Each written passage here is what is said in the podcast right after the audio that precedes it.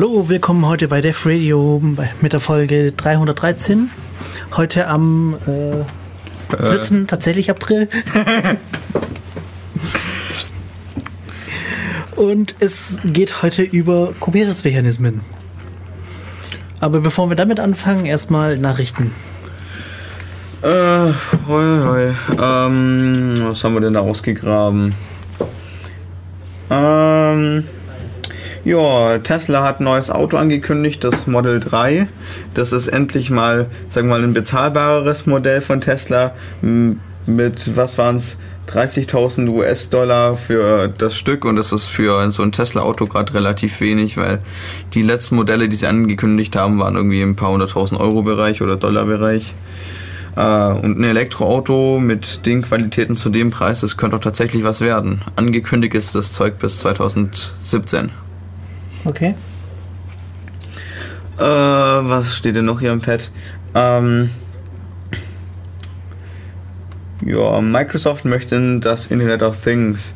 Äh, Microsoft, äh, Microsoft hat ähm, angefangen, Tutorials zu veröffentlichen, wie man ähm, die Standard Developer Kits für das Internet of Things wie den Arduino, den ESP8266 oder den Intel Edison ähm, mit den Microsoft Cloud-Diensten irgendwie übereinkriegt. Ähm, muss sagen, ich bin da kein Fan von, die, die Steuerung seines Haushalts oder sonstigen Dingen mit ähm, irgendwelchen dritten Cloud-Diensten zu verknüpfen. Also ich bin gespannt, wenn es dann so die ersten Hausbrände gibt, weil irgendwas mal wieder gehackt worden ist. Ich meine, wenn wir das Internet of Things von vielen Haushalten oder keine, ja, ähm, Leuten eben zusammenliegen. Und da wird dann halt mal was geknackt, wird's witzig, weil das sind dann halt wohl doch einen ganzen Haufen Geräte, die halt ähm, Zeug steuern, das halt im Haus rumsteht und womit man potenziell halt doch irgendwie Schabernack treiben kann. Also ich kann mir vorstellen, dass da Leute ihre Türsteuerung dranhängen, sowas wie wir machen mal ähm, unter allen Internet of Things Nutzern Tag der offenen Tür und lassen alle Türen offen oder sowas. Ähm, ich bin gespannt, wann da mal wieder Security Leaks sind. Hm. Weil, also ich verstehe Leute nicht so unbedingt, die meinen, sie müssen das benutzen.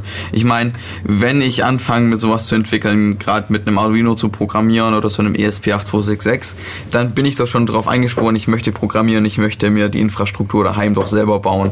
Warum setze ich dann nicht dieses Mini-Monitoring-Website-Ding auf meinem äh, netzwerkfähigen ähm, Board mit auf. Ich meine, so ein, so ein, äh, so ein Übersichts-HTML-Seite braucht nicht viel und das kann äh, auch ein ESP8266 ausliefern oder man lässt es halt von seinem Router tun, ja. Okay, genug über den Kram gerantet. ja.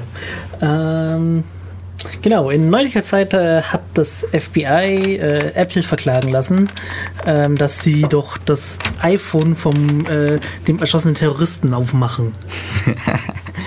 ähm, es haben genug Leute gesagt, das ist eine dumme Idee, äh, Apple dazu zu zwingen, das zu tun. ja. ähm, tatsächlich haben sie ein paar Politiker äh, dazu gekriegt, dann Rückseher zu machen, als denen dann tatsächlich erklärt wurde, was sie da eigentlich verlangen. Ich meine, die kommen dann immer, sagen dann, ja, ähm, wie, wie, jeder Safe kann über, mit einem Durchsuchungsbeschluss geöffnet werden. Das sollte auch mit so einem verschlüsselten Handy gehen. Ja, ähm, theoretisch aus unserer Sicht gibt es den Bohrer schon, das ist nämlich ein Brute Force Angriff. Ja. Weil ähm, eine Hintertür, wie die F das FBI das fordert, ist eher so, keine Ahnung, eine Hintertür halt der Universalschlüssel für jeden Safe und jede Tür. Wie diese Schlüssel für die Koffer von den, ähm, die so von amerikanischen Flughäfen benutzt werden. Wie heißen die Teile? Äh, keine Ahnung. Äh, und da gab es vor einer Weile auch so einen Artikel. Ähm, jemand hat ein Foto von diesen Schlüsseln gemacht und äh, das landete irgendwie im Internet. Und ähm, naja, wenn man ein Foto von dem Schlüssel hat, kann man ihn auch 3D drucken. Und dann war das mit dem Sicherheit für diese Köffer schon nicht mehr so. Und dann kam irgendwann von den Leuten, naja, dieses Schloss war nie dazu gedacht, sicher zu sein. Ja, genau. Und wenn wir den Spaß auch mit Handys haben und dann der Kommentar kommt, Handys waren nie dazu gedacht, sicher zu sein. Naja, Das, das Geilste waren so Argumentationen wie, ähm, wir haben es geschafft, einen Menschen auf den Mond zu schicken. Also kriegen wir auch so ein Handy auf. ähm, ich glaube, das war der Apple, einer von den Apple-Leuten, die dann halt darauf geantwortet haben und gesagt so, wenn ich höre, wir können einen Menschen auf den Mond schicken, dann- also können wir auch ein Handy, äh, eine sinnvolle Hintertür bauen, dann denke ich dran, ja, das ist die gleiche Argumentation wie, wir können einen Menschen auf den Mond schicken, also können wir genauso einen Menschen auf die Sonne schicken. ah, zu gut. Ja, Äh, Mittlerweile hat das FBI Rückzieher gemacht und gemeint, sie kriegen das Ding auch ohne App Apples Hilfe auf. Ähm, war schon irgendwie klar, dass das möglicherweise geht. Ich meine, Software ist immer flawed. Hey. Lücken findet man irgendwie jeden Tag. hey, die ganze Jailbreaking-Szene passiert nur darauf, dass irgendwie Exploits in iOS gefunden haben und dadurch Rootrecht erlangt haben und dann ihre, ihren eigenen Kram einschleusen konnten. Ich Ich meine, habe hab online was gefunden. Ich bin mir nicht sicher, es stand nie dran, welches iPhone es genau ist.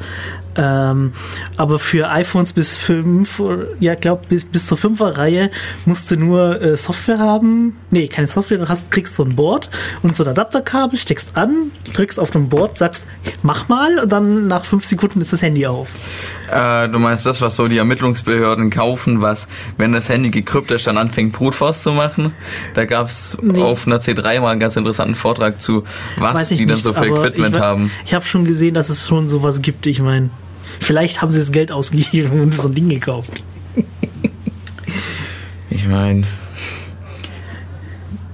die Kapazitäten müssten sie haben und dass sie da halt so eine Debatte draus machen.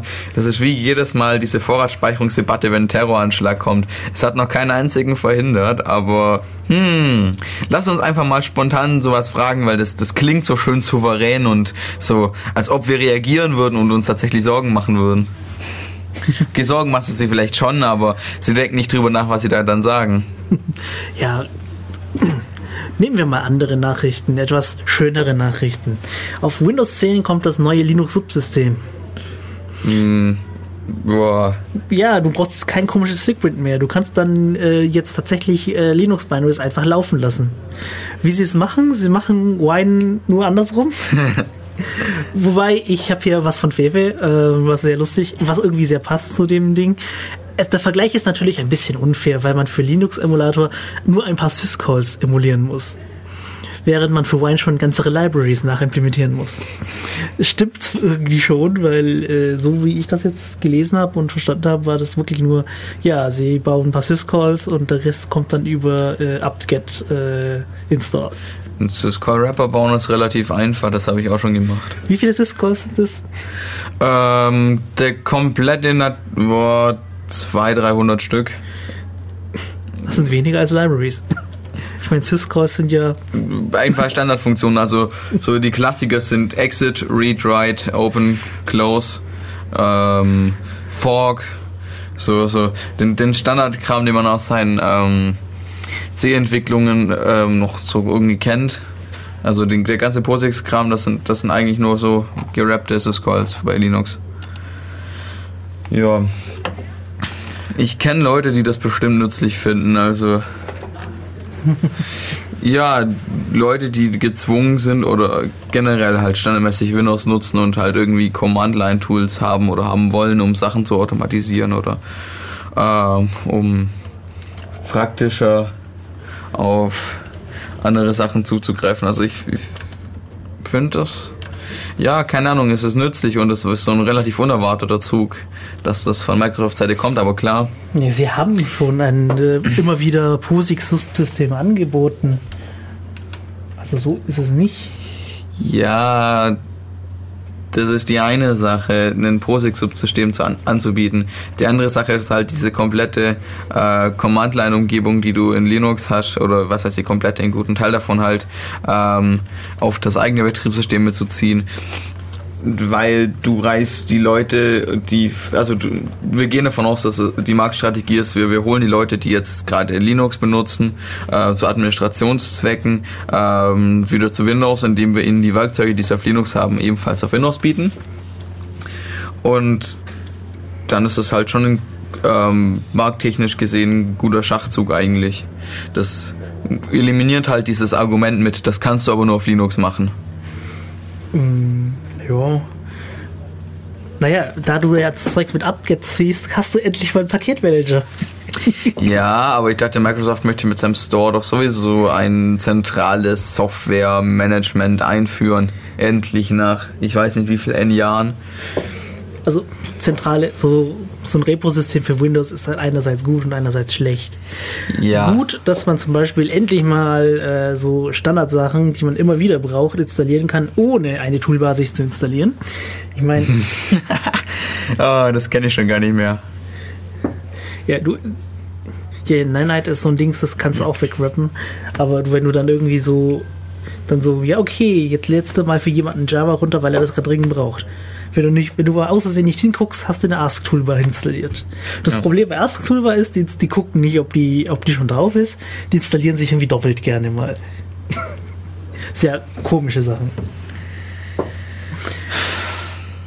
Ja, Ja. äh, Aber das Problem wird wahrscheinlich sein, dass Microsoft ihren eigenen Paketmanager halt, also gerade dieses äh, Windows Store Gedöns, halt keine Fremdpaketquellen zulässt, wie man das halt aus den Linux-Umgebungen kennt, dass man einfach einen anderen, andere Repositories hinzufügen kann, die jetzt nicht bei Microsoft liegen, wenn man sagt, ja, Nein, möchte, schon mehr, möchte mehr Software haben. du kannst es schon haben. Es ist halt äh, ein bisschen schwierig zu finden.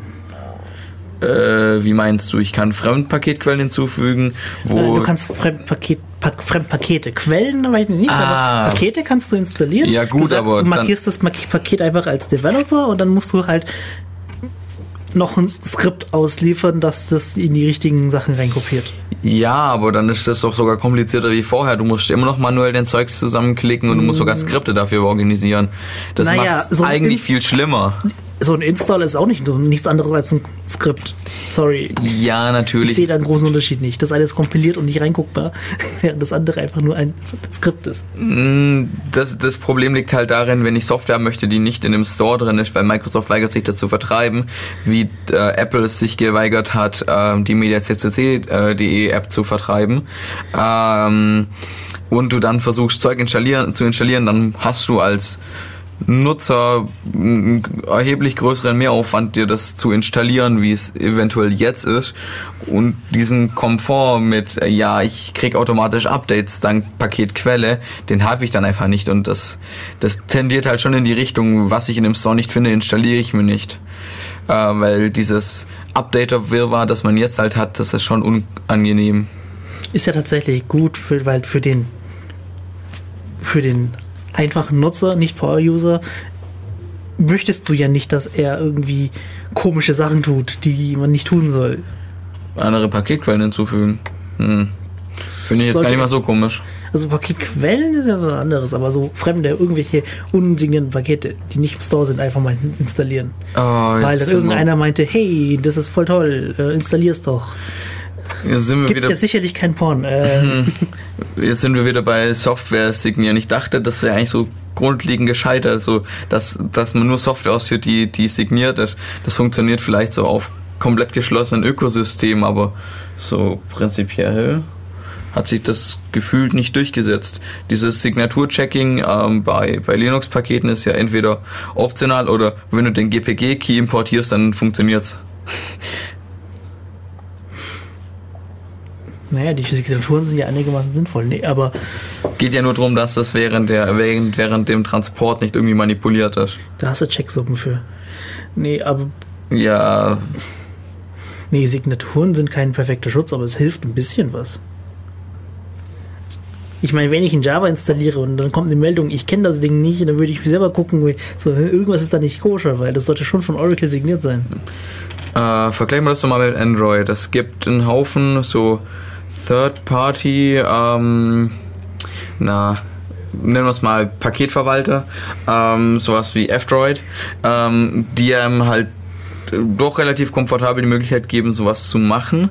Ähm, ich kann mir vorstellen, dass du sowas in einem Microsoft Store nicht findest. Auch F-Droid musst du dir, wenn ich das noch richtig weiß, manuell runterladen und dann sagen, Paket, äh, nicht signierte Pakete zulassen. Äh, nee, das sind nicht Store-Pakete. Die sind alle, Store-Pakete. die sind alle signiert. Äh, wenn du ähm, das Paket updaten willst oder irgendein Paket meint, das möchte ein Update haben, äh, das ist ein Update für irgendwas, muss die Signatur von derselben, vom selben Schlüssel kommen. Ah ja, ja, Sonst stimmt, hast äh, recht. weigert sich äh, Android das drauf zu updaten, was auch so eine Art Schutz ist, weil wenn du das Ding schon drauf hast und das hat funktioniert und macht keinen Unsinn, dann ist der Schlüssel wohl einigermaßen vertrauenswürdig. Aber das ist halt so. Du möchtest ja für den für Nutzer, die nicht so viel äh, Schlüssel äh, rumleserei machen wollen, äh, das ein bisschen vereinfachen. Ich guck mal gerade schnell nach, ob es F-Droid bei Google Play gibt, aber ich glaube äh, nein, nicht. hat's nicht. Ja, und da muss man halt auch wieder eine Einstellung, irgendwie ein Häkchen setzen, wo ein das Betriebssystem warnt, Achtung, das ist eventuell unsicher. Ähm, naja, mehrere Paketquellen sind nicht unbedingt schlecht. Aber naja, diese, diese Ökosysteme wollen halt, dass du bei diesen zentralisierten Diensten bleibst. Ob das jetzt gut oder schlecht ist für den Anwender, bleibt mal in den Raum gestellt, aber die Firmen möchten das halt, weil, naja, wenn du da einkaufst oder dich wenigstens durchklickst, siehst du halt die Produkte und schlägst doch mal eher zu, da was zu kaufen.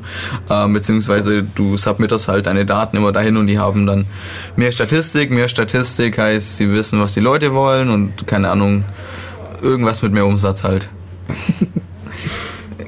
Naja, das, sie haben dadurch, wenn sie den einzigen Store für, das, für die Plattform betreiben, ja auch diese, diese Verantwortung, dass sie darauf gucken müssen, dass kein Unsinn da ist. Ja, und Aber- halt das absolute Monopol darüber, was halt die Leute sehen und in die Finger bekommen. Und das kann halt schon irgendwie problematisch sein. Also die MediaCCC.de und die Apple-Geschichte fand ich in der Hinsicht ganz interessant, weil Apple gesagt hat, ja, wir nehmen eure App nicht, weil man kann mit eurer App Inhalte sehen, die wir nicht möchten, dass unsere Nutzer sie sehen.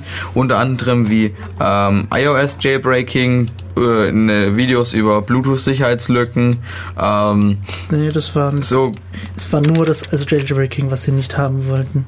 das andere Zeugs, meine mein ich, haben sie auch aufgezählt. Lass mich gucken. Ähm, Aber das kann sein, dass ich das dann nicht mehr gelesen habe, weil das so ja, passiert immer und ich meine, irgendwas nicht will. Wenn dann Gerätehersteller anfängt zu sagen, meine Nutzer sollen das nicht sehen, weil ich nicht möchte, dass sie das sehen, weil es eventuell meine Plattform unsicher darstellt. Oder, naja, weil es halt prinzipiell, also ich meine, die, diese ganzen Videos, die da, die, die sie da bemängelt haben, sind halt irgendwie Grundlagengeschichten mit halt bisschen Theorie dazu, was gerade das Sicherheitsproblem ist.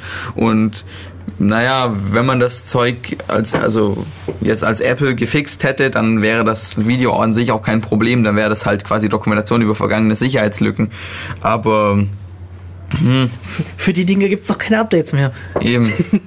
Und Ähm, aber da ist Google doch genauso. Du hast im Google Store keine App, die dir Rootrechte geben darf.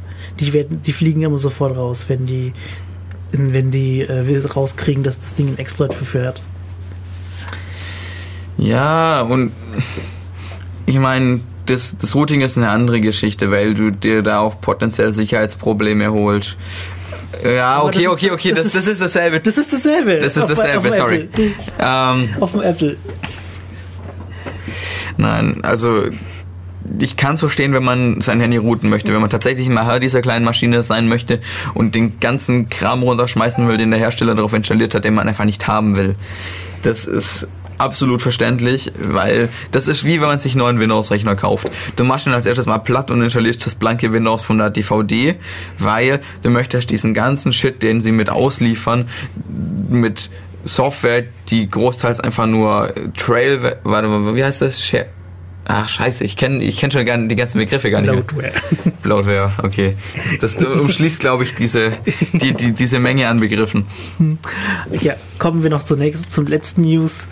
Äh, Das Landgericht Hamburg scheint dem äh, durchschnittlichen Nutzer nicht sehr viel äh, Computerkenntnis ra- vorauszusetzen. Ist das jetzt gut oder schlecht? Das ist vollkommen schlecht, weil sie meinen, äh, beim Ad ähm, also die argumentieren, also es geht um diesen Streit von Adblock gegen Bild, bzw. Axel Springer Verlag. Ähm, die Richter haben sich das Ding halt mal angeschaut und gemeint, so man kann doch nicht von einem Nutzer verlangen, dass er JavaScript kann und dass er sich dann durch äh, 329 Kilobyte obfuscaten Code durchlesen muss, um dann die Adblocker-Sperre umgehen zu können. Ähm, für mich ist das die gleiche Argumentation wie du kannst von einem normalen Menschen nicht verlangen, dass er einen Kühlschrank in Betrieb nimmt, weil er nicht weiß, wie eine Wärmepumpe aufgebaut ist im Kühlschrank und aus welchen Inhaltsstoffen die Kühlflüssigkeit aufgestellt ist, weil äh, alles, was er machen muss, ist eigentlich die, nur den Stecker in die Steckdose stopfen, aber das ist egal, er kann das Ding nicht, kann das nicht machen, weil er nicht weiß, wie, den, wie der Kühlschrank funktioniert. Das ist nämlich die gleiche Begründung, weil ich habe das Ding selber ausprobiert, du musst diesen Code nicht angucken, um äh, diese Adblocker-Sperre zu umgehen. Ach, das, das ist wie mit vielen anderen Sachen so. Wie wenn du behauptest, ja, du kannst kein Handy benutzen, du verstehst nicht, wie äh, Betriebssystemarchitektur funktioniert oder du verstehst die Grundlagen der Rechnerarchitektur nicht, du kannst kein Handy bedienen. Das ist, das ist glaube ich, dieselbe Argumentationsrichtung. Und kein Bruchteil der Menschen, die diese Geräte benutzen, verstehen die Technologie überhaupt. Ah, hinrissig. ja, es geht dann auch irgendwie weiter. Ähm, der der engagierte Forennutzer ist dann irgendwie laut Re äh, Dingsansicht dann nicht Teil von der Firma und deswegen sind die jetzt doch äh, Täter und nicht nur Störer und äh, ach Gott. Also, ähm, ich möchte es nicht sagen, aber ich habe das Gefühl, die, und die Richter in Hamburg äh, müssten irgendwas geraucht haben oder irgendwelches Geld gekriegt haben. Tut mir leid. Anders kann ich mir das nicht erklären, wie, wie man auf diese komische, komischen Begründungen kommt. Tja, ich hoffe mal, die, die gehen dann in die nächste Instanz, weil die Landgerichte sind ab und zu ein bisschen, Es Seltsam. ist vollkommen komisch. Also, na gut. Ähm, also sie sind noch, ich habe das noch nicht rausgelesen, ob sie jetzt äh, sagen, das ist jetzt tatsächlich ein äh, Kopierschutz, der im Sinne von äh, Urheberrechtsgesetz äh, 69a ähm, nicht umgangen werden darf, weil ähm, ja, technisch wirksam ist. Das Problem ist, äh, dass ähm, Ich weiß, das das- Urheberrecht äh, Gesetz äh, 95a, tut mir leid, ähm, sagt, dass äh, alles äh, wirksam ist. Also das heißt, ein Kopierschutz ist wirksam, wenn ein Kopierschutz da ist. Und ein Eigentlich Kopierschutz... technische Maßnahmen sind wirksam, soweit die, sie die Nutzung eines geschützten Werkes äh, dadadam, vom Rechteinhabe durch eine Zugangskontrolle, einen Schutzmechanismus wie Verschlüsselung, Verzerrung oder Umwandlung in einen dadada, unter Kontrolle gehalten wird. Ähm, nein, nein und nein. Also, also ja, es wurde genannt, äh, Zugangskontrolle gibt's nicht. Schutzmechanismus. Nein. Wie Verschlüsselung? Nein. Verzerrung? Nein. Umwandlung in irgendwelche anderen Sachen? Nein. Zur Kontrolle der Vervielfältigung? Das ist eine Webseite. Du guckst sie, es können tausende Leute sie angucken, also auch nein. Äh, also aus meiner Sicht mm, alle Punkte nicht erfüllt. Moment mal. Ist dann, wenn ich meine Seite äh, durch Base4, durch einen Base64 Encoder jage und dann so ein schönes Schildchen aufploppe mit sind sie 18, ähm, dann ist das schon ein Kopierschutz, weil ich habe es irgendwie, ähm, warte, wie heißt das, umgewandelt oder Ko Zugangskontrolle, also das, das trifft doch eigentlich voll auf den Punkt, oder? Die Bildseite muss einfach ein sind sie 18 Schild oder sowas mit, mit so ein bisschen Pornwerbung, wie es in diesen Streaming-Portalen ab und zu dran ist, ausstatten. ähm, das zieht genau das richtige Nutzerklientel an. Dann klickt man auf den Knopf, dann ähm, wird dieser wirksame Kopierschutz halt entschlüsselt, wie auch immer man das nennen mag. Und dann hat man halt den ähm, Springer Presseerguss vor seinem Gesicht. also, das ist einfach sinnlos. Okay, ähm, wir machen mal eine Musikpause, bevor wir jetzt mit dem eigentlichen Thema anfangen. Hau rein. Nämlich Kopierschutzmechanismen. äh, www. Willkommen zurück bei Def Radio. Äh, übrigens im Studio sind Ricky und Simon, hi. Wir sind live im Studio. Ähm, wir sind erreichbar telefonisch unter 0731 938 6299 oder im IRC äh, auf irc.in-ulm.de im Channel Raute Def Radio oder per Twitter unter dem Handle def unterstrich Radio. Ja. Vielleicht gibt es endlich mal wieder einen Anrufer. Ja. Hm. Kopier Kopierschutzmechanismen. Ähm. Ein Problem, das so alt ist wie Medien selbst.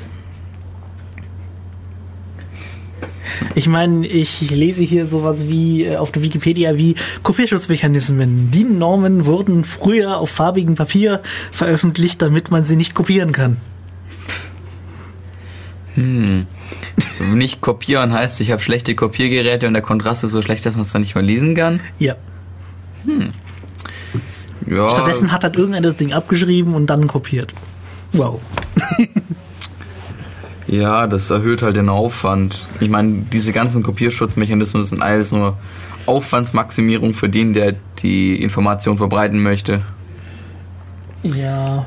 Ich meine, da- daran hat sich nichts geändert. Also brechbar sind sie alle, weil ich möchte ein Publikum beliefern und dieses Publikum muss halt irgendwie auch an diese Information rankommen. Und um da ranzukommen, muss ich ja entweder zwangsweise Dechiffriermöglichkeiten mit ausliefern oder ja, keine Ahnung. Also im, im, im Prinzip, wenn ich sowas wie einen Kopierschutz bauen möchte, muss ich halt irgendwie dafür sorgen, dass nur die Leute das Ganze lesen, die es lesen sollen. Aber wenn ich dann jemanden habe, der das, das dann weiterzählt, ist es eigentlich schon. Ist es schon? ich meine, es ist. Ja. Aber ab wann haben wir jetzt so ein Kopierproblem? Mal angenommen, ich, ich lerne jetzt so einen so einen Artikel auswendig und zitiere dir den. Habe ich dann da. Hm. Wobei, ich habe Recht aufs, aufs Zitieren, also eigentlich nicht, gell? Ich muss halt sagen, Zitat Anfang und Ende und aus Zeitung X vom x. Ja, was. Ähm,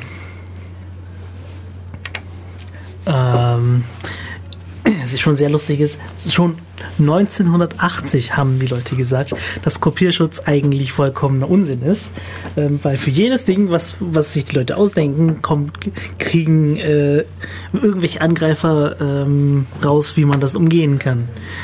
Ich meine, damals hat man auf Disketten äh, irgendwelche komischen Bytesequenzen geschrieben, ähm, die dann beim Kopieren irgendwie kaputt gehen, weil unles nicht, nicht sinnvoll lesbare Daten, Fehlerkorrektur wurde manipuliert oder so.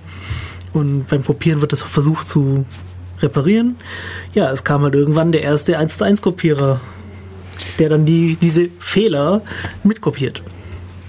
Ja gut, Raw Images von Datenträgern ziehen, das ist jetzt eigentlich mittlerweile eigentlich Klassiker, so wenn man Das unter Unix-Suiten, Systemen. Das kann das kann, geht so, das geht mittlerweile unter jedem Dings. Also das ist old and busted. Äh, jetzt kommen halt andere Sachen.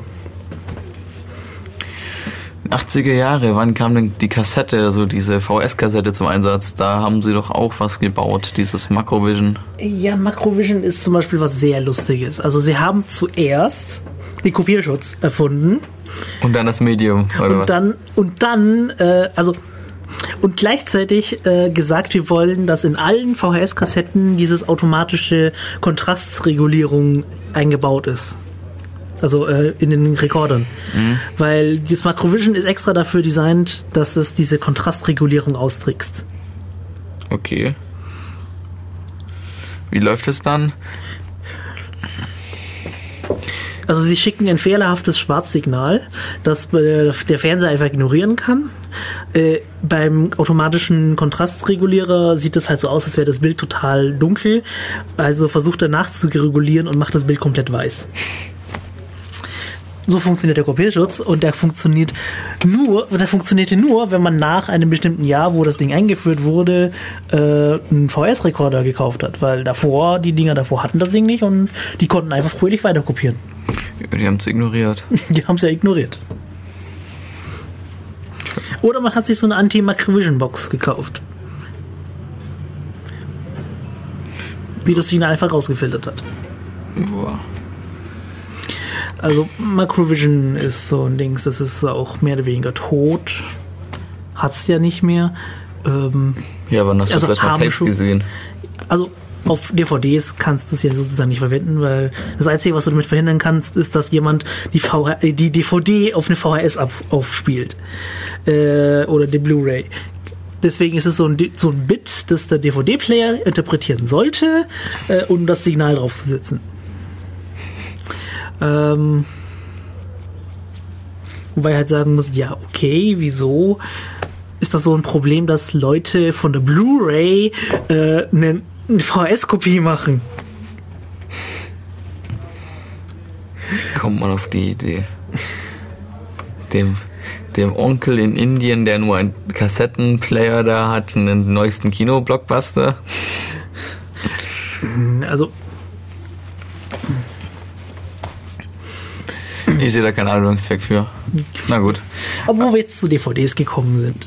Oh, CSS. CSS, Content, Content Scrambling System. Nicht zu verwechseln mit Cascading Style Sheets. es gab noch ein CSS, ich habe es schon wieder vergessen. Äh, Counter-Strike Source. es gab ein Keyboard auf den. oh, nichts passiert, passt schon. Okay. Ähm, ja, Content Scrambling System. Ähm, ich habe nicht. So wie ich verstanden habe, ist ein Viertel der Daten auf der DVD verschlüsselt mit einem Schlüssel, der irgendwo auf der DVD liegt. Und ähm, ein normaler DVD-Player kann das Ding einfach entschlüsseln.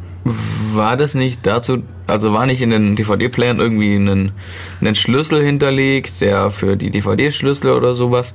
Also ich meine, in den Geräten war ein Schlüssel hinterlegt und irgendwann mal haben sie es entweder Brute Force gelöst, weil der Algorithmus komisch war, oder sie haben einfach die, die Firma vom DVD-Player geknackt. Nee, die, äh, das, die Schlüssel waren für die DVDs jeweils immer anders, aber sie lagen auf einem Bereich der DVD, dem, auf dem man nicht hinbrennen kann. Das war sozusagen die Seriennummer, die auf festgebrannt ist auf den Rohlingen. Ah, das heißt, ich kann theoretisch nicht direkt kopieren, aber wenn ich einmal meinen Media Player drüber laufen habe lassen, kann ich es mir als Datei speichern und dann manuell Ja, so funktionieren die äh, neueren äh, Rapper. Pro Programme, Ripper, die äh, das aufmachen wollen. Du sagst einfach die DVD abspielen, dann liest es irgendwo den Schlüssel im Speicher aus.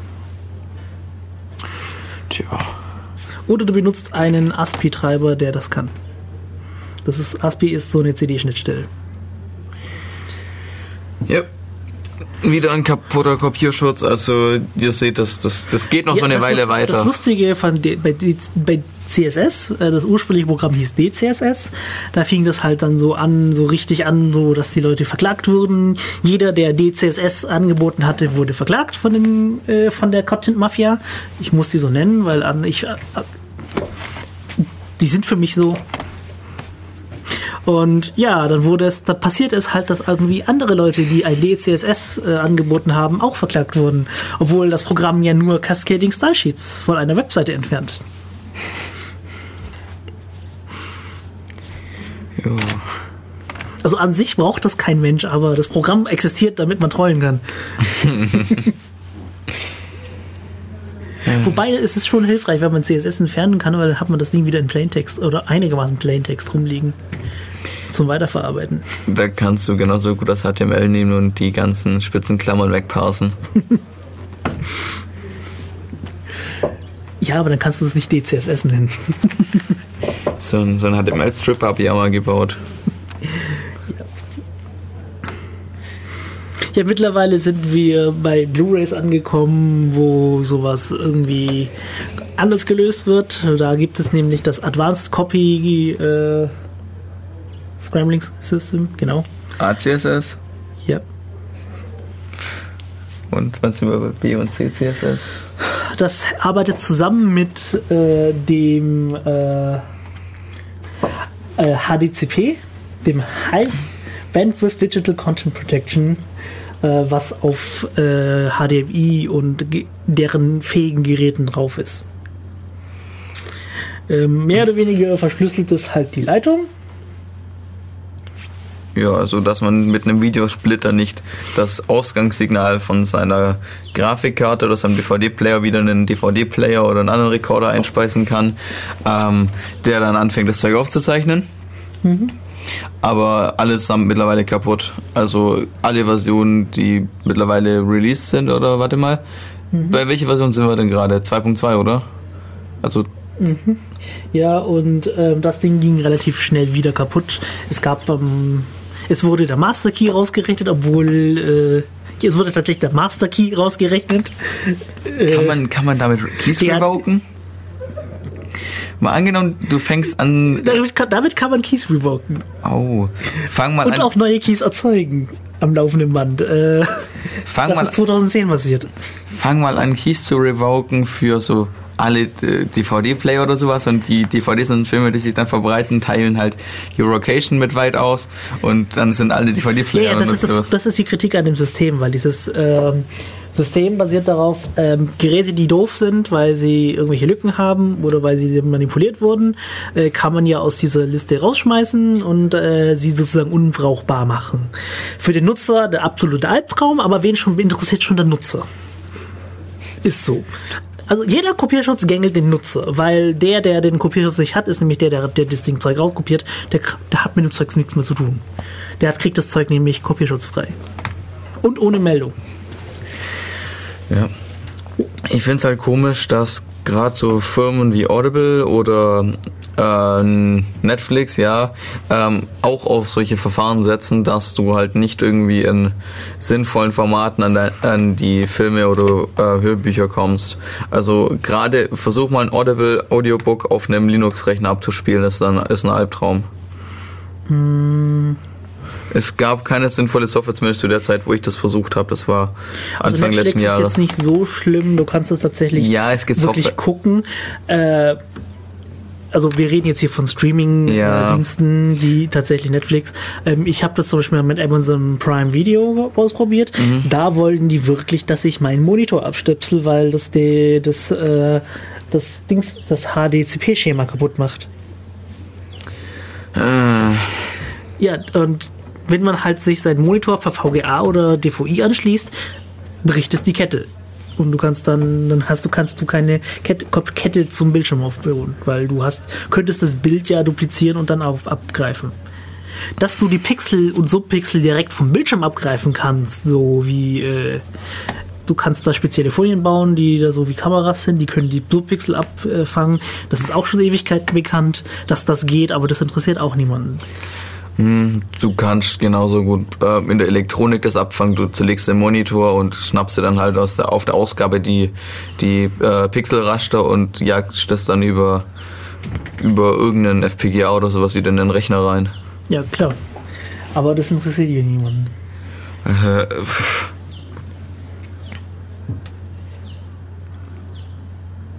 Ja, also es wurde dann sozusagen neue Versionen von dem HD, HDCP rausgebracht, äh, dass das irgendwelche Probleme fixen sollte. Äh, und äh, es wurde wieder, immer wieder gebrochen. also, Also ich glaube, eines der Dings, der Dinger, die gebrochen wurden, da das ja zusammenhängt mit diesem äh, Advanced äh, Context Framing System, ähm, war zum Beispiel auch, dass sie aus einem schlecht programmierten Player den, den Schlüssel, also Software-Player, den Schlüssel extradiert haben. Ja. War ganz toll, weil man konnte man endlich das Zeug mal mit dem VLC angucken. Weil der VLC kann sowas nicht. Und ähm, so die meisten Player sind so bedienungsmäßig irgendwie so sehr unterirdisch. Hey, ich wette, es, es kommt noch der Tag, an dem du deinen dein Player als ähm, Kernel-Patch oder sowas einspielen musst. Ja. Wäre jetzt nicht das erste Mal, dass jemand. Warte, wie ist das mit Antivirenprogrammen? Höhere Root-Rechte? Ja. Ja, wir haben jetzt irgendwie ein bisschen, sind wir jetzt hochgekommen zu, äh, mit jetzt mal Vid äh, audiovisuelle Medien, was das da so an Kopierschutz gab. Es gab sicherlich irgendwas, was ich jetzt übersehen habe oder nicht erwähnt habe, weil wann Nein. habe ich das letzte Mal so ein Ding gekauft, weil Netflix. Ja. Aber gut, Netflix fängt das auch an, Leute zu gängeln, indem sie Proxys sperren. Ich meine, das war irgendwie die einzige Art, sinnvoll an Inhalte zu kommen, die in deinem Land noch nicht zur Verfügung stehen. Dieses, ähm, wir, wir verteilen unsere Verwerterrechte lokal unterschiedlich zum besten Preis. Mag zwar toll sein für die Studien, mag zwar denen den Geldsack noch voller machen, aber als Benutzer fühlt sich so an, wie wenn man Internet-User zweiter Klasse wäre, weil du bekommst niemals Filme zum Release-Termin, wenn du nicht äh, in der amerikanischen oder gerade in, in der Herstellerregion wohnst. Du kannst das Zeug nicht on demand schauen, wenn du nicht Accounts wir, bei bezahlen, das- wir bezahlen das Zeug ja auch noch. Also, Ja, ähm, Nee, es ist einfach so, dass die Content Mafia mehr Geld haben will. ja. Also Ich bleib bei Content Mafia. Die wollen immer Geld haben. Ich meine, praktisch sind die Leute bereit, dafür Geld zu bezahlen, aber sie möchten sich dafür nicht gängeln lassen. Wenn ich Geld, die- die Einstellung ist halt, wenn ich Geld dafür bezahle, möchte ich nicht dafür gegängelt werden und mit äh, irgendwelchen ja, Benutzungsbedingungen ähm, geplagt werden, auf die ich eigentlich keinen Bock habe. Sobald halt das, das Streamen auf Video, oder nicht so legalen Videoplattformen oder das Usenet halt auf einmal praktischer und einfacher sind, an den Inhalt ranzukommen, wie über x Hürden, dann ja, Also das hat ähm, der Regisseur von Game of Thrones auch gesagt, die hohen ähm, Raubkopierraten außerhalb von den USA lassen sich damit erklären, dass das Zeug nicht so geil er erreichbar ist. ich meine, wenn man Zeugs, aus, in den USA funktioniert das alles wunderbar. ich meine, ja, klar, wenn du Zeug produzierst und alle Leute wollen es haben, dann willst du dir noch einfache Vertriebsmöglichkeiten oder einfache und schnelle Möglichkeiten geben, an diesen Inhalt ranzukommen. Es ist für dich von Vorteil, weil sie wollen dich ja schon dafür bezahlen, weil sie die, die Werke toll finden. Aber wenn man ihnen halt lauter Hürden in den Weg wirft und sagt, und vor allem ein halbes Jahr Wartezeit oder sowas, nur weil man in einer anderen Region der Welt lebt, Schon, ja, es gibt jetzt Leute, die sagen, aber das ist auch keine Entschuldigung, das ist auch alles Diebstahl und du wolltest auch den Zucker nicht klauen, nur weil du, keine Ahnung, zu viel Geld dafür bezahlen müsstest. Zucker kriege ich jetzt, kriege ich, okay, nicht unbedingt jetzt, weil wir wohnen in Deutschland und es gibt kein, äh, es hat jetzt kein Super- Supermarkt auf, aber ich könnte theoretisch morgen einfach hingehen und Zucker kaufen und muss nicht ja sechs Monate auf den Zucker warten. Tja.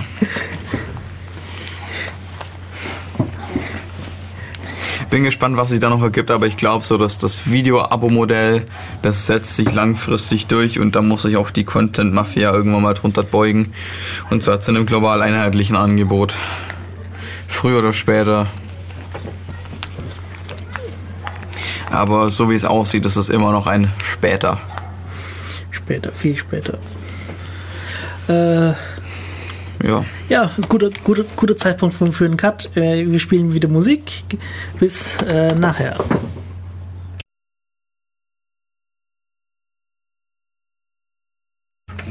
Schau mal ins Pad, was haben wir noch? So, willkommen zurück.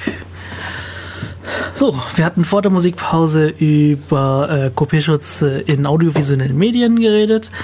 Wir sollten wieder mal zur Software kommen. Äh, hatten wir da nicht am Anfang schon Webseiten? Webseitenkopierschutz? Nee, nee, so, wir fangen, wir können ja mit ganz alten äh, so, äh, so Sachen anfangen. Wie so ganz alte Spiele hatten auch mal Kopierschutz gehabt. ah, ich weiß, woraus du hinaus willst. Du meinst die coolen Sachen mit, wir, wir, wir, wir ähm, zerlegen so ein Bild, da steht eine Nummer drauf und du musst so ein komisches Prisma an den Monitor halten, um die Code zu lesen. Ja, genau, Lenslock. Lenslog. Äh, ja, sowas gab's auch. Das äh, war schon bei C64-Zeiten. Ja, aber fände ich cool. Ja, ja, sowas ist voll cool. Äh, Es ist auch sehr lustig und ah ja, es dummerweise kostet. Gut, das sind Plastiklinsen. Es, sie kosten etwa 50 Cent in der Herstellung. Hey, also ich fand das als Spielelement ganz witzig. So, so zum.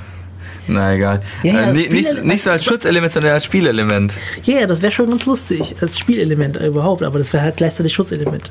Ist auch ganz lustig. Oder so ähm, Code-Tabellen. Gab auch Spiele, die hatten so Code-Tabellen gehabt. Code-Tabellen. Oh, das, das, das klingt schon kalter Krieg. Ja, ja. Das, das kann man mal wieder machen. Ja, Code-Tabellen. Wie funktionieren Code-Tabellen? Ähm, ich sage dir äh, Blatt 5, Spalte, Zeile X, also Blatt 5, Zeile 3, äh, Spalte 5. Und dann musst du mir diesen Code eintippen, den da, da drin steht. 42. Sonst passieren irgendwelche unheimlichen Dinge. Keine Ahnung. Es explodiert, die Tür geht nicht auf. Äh, Du wirst vom nächsten Agenten besucht. Ja. War das, ja. Aber ich meine, hm, Ja, ja, das war so, so ein Codebuch kann man halt trotzdem noch, noch mit kopieren und liefern, aber ja, ja, muss man bloß erstmal haben. ja. Es gab nämlich, das ist ganz lustige, du kommst dann irgendwann im Spiel nicht weiter, wenn du das nicht machst, nicht hast. Ja, aber Spiele mit Zubehör, das sind ja mehr Game-Features wie Kopierschutz. Also, wenn ich da jetzt ein Codebuch dazu nehme, wie, warte mal, wie ist dieses Bombenspiel? Da brauche ich auch einen, in Anführungszeichen, Codebuch dafür. Ansonsten wird mir das Spiel keinen Spaß machen. äh, äh, Äh, keep, talking. Keep, keep talking, nobody explodes. Ja, Ja, ist doch theoretisch auch ein Codebuch. Natürlich nicht so schön ähm, im, im, im Stil von kalten, kalten Krieg und, und Agentenzeugs, dass man anfängt, komische Buchstaben und Zahlenkombinationen vorzulesen. Äh, naja, doch. nicht immer.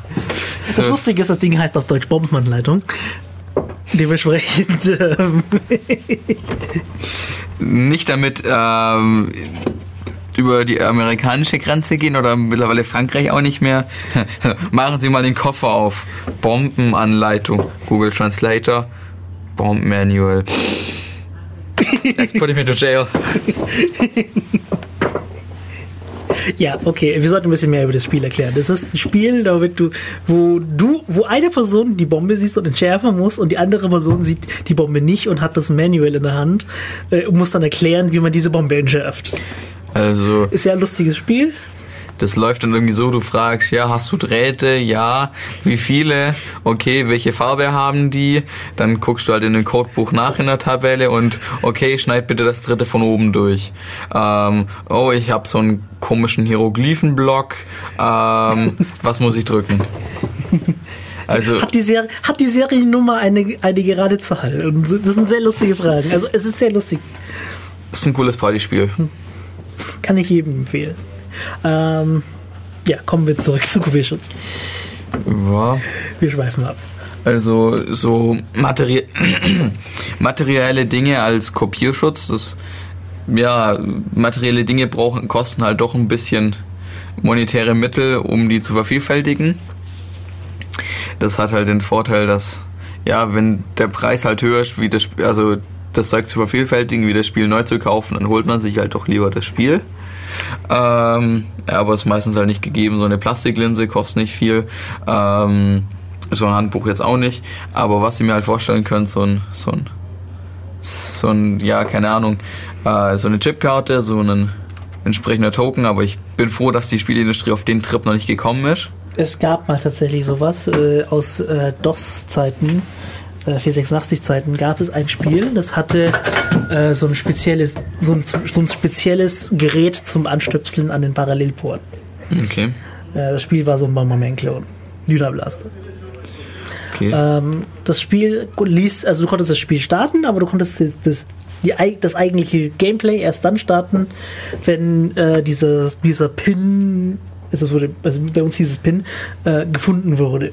Im Grunde genommen war das einfach nur, ähm, wenn man das Ding überhaupt aufgemacht hat, ähm, zwei ähm, verbundene, drei, drei verbundene Pins mit jeweils Widerstand verbunden. Ähm, ja, ist sehr lustig. Ähm, für Parallelport ist es relativ äh, einfach zu machen, weil du hast ja Memory Mapped ähm, Speicher. ja. IO, äh, Memory äh, IO.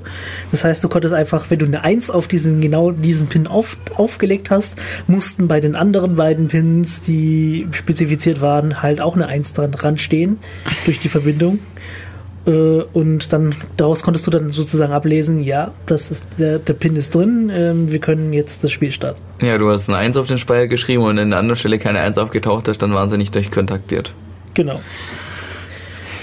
Ja, ich hoffe, die Spielindustrie kommt nicht auf den Drücker, da irgendwelche Smart Tokens oder sowas zu verteilen mit, okay, kauf jetzt diese Version deines neuen AAA-Titels und du brauchst diesen USB-Stick dazu, der macht schöne moderne Krypto.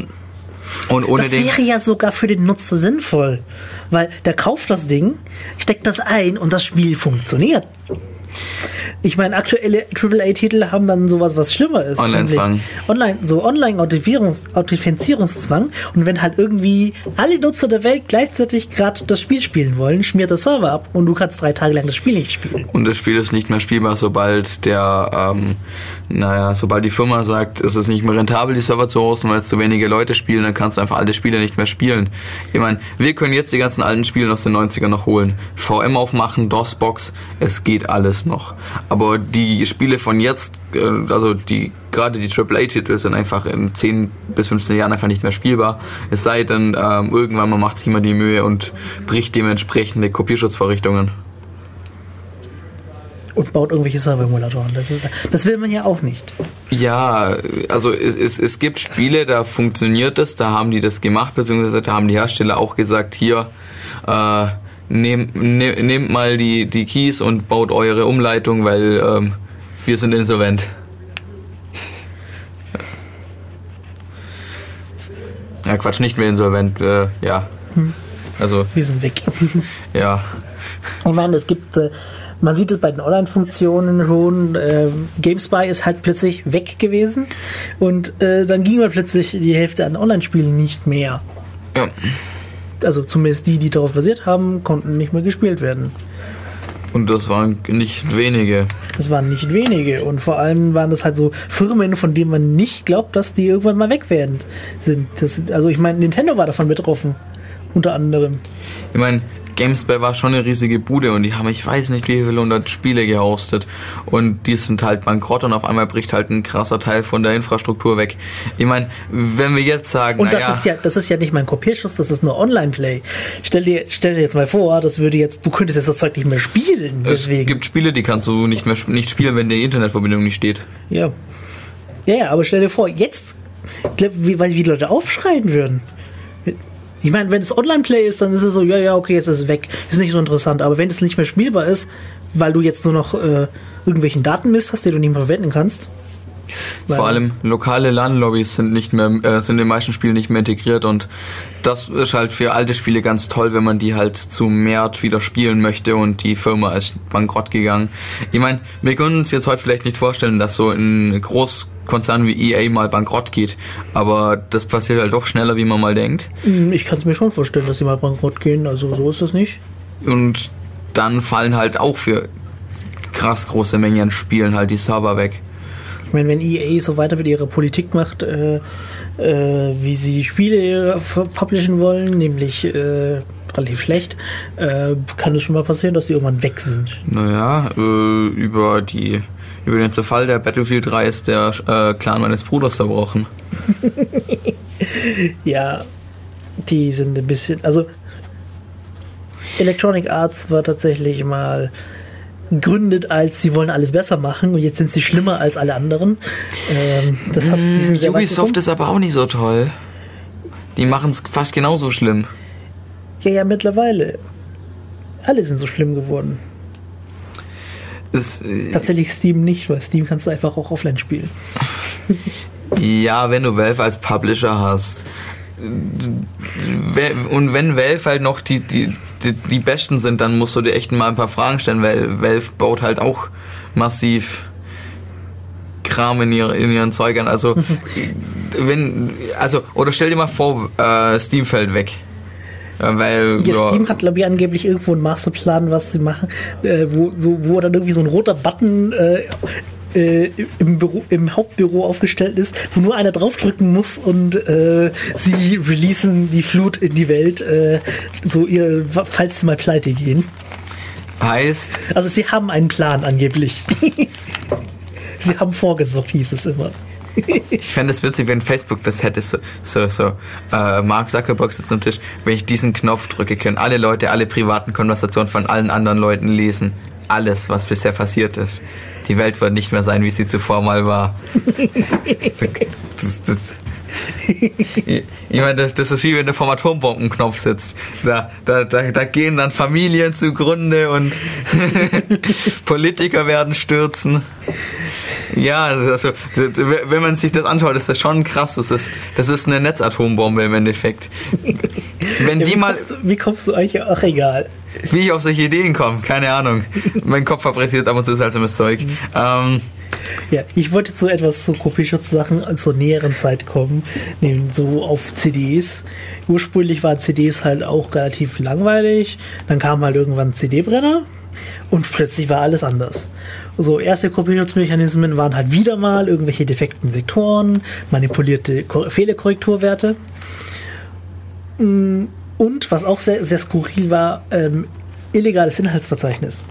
Das Inhaltsverzeichnis äh, ist ja nach dem Redbook-Standard spezifiziert. Und du darfst anscheinend nach diesem Standard äh, entweder Daten, dann Audio haben oder Audio, dann Daten. Was aber nicht geht, ist Audio, Daten, Audio. Das haben einige Spiele genutzt, um, Brenner, äh, um ähm, den Brenner durcheinander zu bringen. Aber dann kamen halt wieder mal die 1 zu 1 Brenner, also Programme, die das auch 1 zu 1 ablesen können und brennen können. Und ähm, das war dann wieder weg. So ein 1 zu 1 Image ist tatsächlich nicht so wild. Ja, und dann kamen halt noch so andere Dach Sachen wie SafeDisk, Starforce oder Sekurom.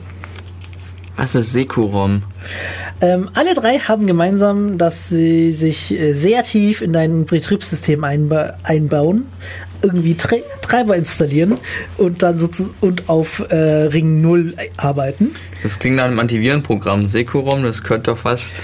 Ne, sind alles nur Kopierschutzmechanismen. Äh, funktionieren alle ungefähr ähnlich. Ähm, das Problem ist halt, das Lust, äh, die zwei sind, sind irgendwie nicht miteinander kompatibel. Oh, oh. Das heißt, wenn du ein Spiel hast, das irgendwie einen Kopierschutz verwendet hast, insbesondere Star Force, Star Force ist mit anderen gar nicht kompatibel, ähm, und dann irgendwie ein anderes hast, dann äh, stören sie sich gegenseitig und du kannst das Zeug nicht mehr spielen. oh. Und habe ich schon erwähnt, dass die Root-Rechte, also System, äh, Ring 0 Rechte brauchen, also Systemrechte brauchen und ähm, dementsprechend äh, auch ähm, theoretisch alles rausspionieren können, was sie auch zum Teil auch tun. Ähm, ja, irgendwie entwickelt sich das eher mehr zu einem Rant als zu einer Beschreibung. Aber Solange sie nur nicht äh, Dings wollen, ähm, ein Firmware-Update für deinen Prozessor, weil könnte ja auch kompromittiert sein. Nee, so weit sind sie nicht. Aber ähm, äh, es wurde tatsächlich nachgewiesen, dass ähm, die, diese Treiber das, ähm, das System beeinträcht, negativ beeinträchtigen, zu Verlangsamungen führen, zu Systemabstürzen führen, was nicht so toll ist. Also ich glaube, Ubisoft wurde da deswegen auch verklagt. Weil das Ding äh, reihenweise Systemabstürze verursacht hat. Es gab mittlerweile signierte Treiber, also die, sie, sie bauen ja Treiber, die äh, die CD-Treiber ersetzen. Ähm, haben dann Treiber neu bauen lassen und von Microsoft signieren lassen, die dann auch funktionieren. Aber mittlerweile ist bei allen dreien das, äh, zumindest auf der CD-Variante der Gar aus. Weil ähm, Windows 10 hat gesagt, äh, machen wir nicht mehr. Das ist äh, viel zu riskant. Naja, aber zwangsweise heißt es einfach nur, du kannst alle Spiele nicht mehr auf einem neuen Rechner spielen. Lang lebe die virtuelle Maschine, oder? Ja, ich habe einen Haufen alte Spiele, die ich noch auf CD gefunden habe, in eine Windows XP vor allem installiert, weil, naja, noch kann ich in Windows XP noch installieren, noch kann läuft die Registrierung oder was auch immer das Ding ist durch. Äh, ständig die Uhrzeit zu verändern ist auch nicht so geil. Ähm, und da sind jetzt halt alte Spiele drauf, das Ding ist vom Netz gekappt. Ja, die Dinge sind halt ein bisschen störend sozusagen. Also, also auf 64-Bit Windows kommen die nicht klar, auch wenn es äh, für 64-Bit-Systeme Treiber gibt mittlerweile. Aber das, die alten Spiele funktionieren auf 64-Bit Windows schon mal gar nicht. Das heißt, du bist tatsächlich auf äh, 32-Bit Windows oder Windows XP sozusagen angewiesen, damit das Zeug überhaupt noch läuft. Und das sind halt Sachen, die sind erst aus dem letzten Jahrzehnt. Wann wurden das, das letzte Mal eingesetzt, so Sekurom? Äh, Sekurom. Äh. Also, ähm, die haben sich immer wieder ähm, was Neues einfallen lassen. Ähm, mittlerweile ist Sekurom, glaube ich, äh, nur noch ein DRM-Mechanismus. Sekurom kommt von übrigens von Sony. Ähm, da ist es einfach nur, mh, jetzt sind sie halt DRM, äh, also Digital Rights Management äh, Verhandler. Du musst halt irgendwelche Online-Registrierungen machen oder dich on hast einen Online-Zwang oder so. Aber das ist für mich jetzt gerade nicht interessant, weil die Sach ganzen CD-Sachen sind so interessanter, weil die haben alle ungefähr gleich funktioniert, waren von verschiedenen Herstellern. Starforce war von der Russi- russischen Firma, SafeDisk kommt, glaube ich, aus Deutschland. Kurz gucken. Nee, Safe- SafeDisk kommt von Windows selber. Und selbst da hat Microsoft gesagt, äh, wir können nichts mehr machen. Wir schmeißen es raus, weil die Treiber ähm, können, du könntest dir bitte Hilfe der Treiber die Root-Rechte holen, weil die Dinge sind nicht so gut geschützt. Das sind halt noch zum Teil 16-Bit-Treiber. Oh. Ja, wenn du den Treiber in eine Sandbox packen musst.